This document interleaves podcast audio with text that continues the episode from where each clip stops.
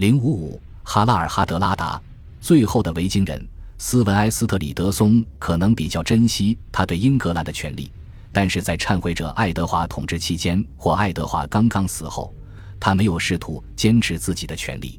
那时，哈罗德·戈德温森被推举为英格兰国王。下一个声称对英格兰拥有权力的斯堪的纳维亚人是挪威国王哈拉尔哈德拉达。他与诺森布里亚的流放球伯爵托斯蒂格哈罗德·戈德温森的兄弟结盟。一千零六十六年，他入侵诺森布里亚，但是在同哈罗德·戈德温森对抗的斯坦福桥之战中战死。诺曼底的威廉更成功，但是他的征服没有被所有英格兰人或斯文埃斯特里德松接受为最终事实。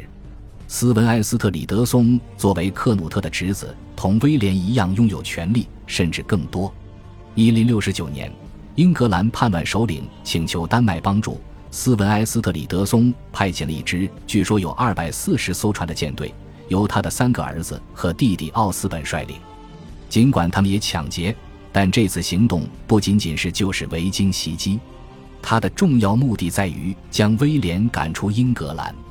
英格兰和丹麦联军攻占了约克，但是丹麦人不愿意迎击威廉的主力军队。当威廉逼近约克时，丹麦人却撤退了，并在亨伯河过冬。用当时一位编年史家的话说，在那里国王抓不到他们。然而，他们总归是破坏稳定的因素。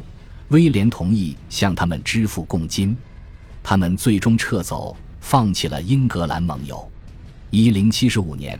威廉的两位诺曼伯爵发动叛乱，并向丹麦人求援，但是当丹麦舰队抵达时，叛乱已被平息，这支舰队只能洗劫约克。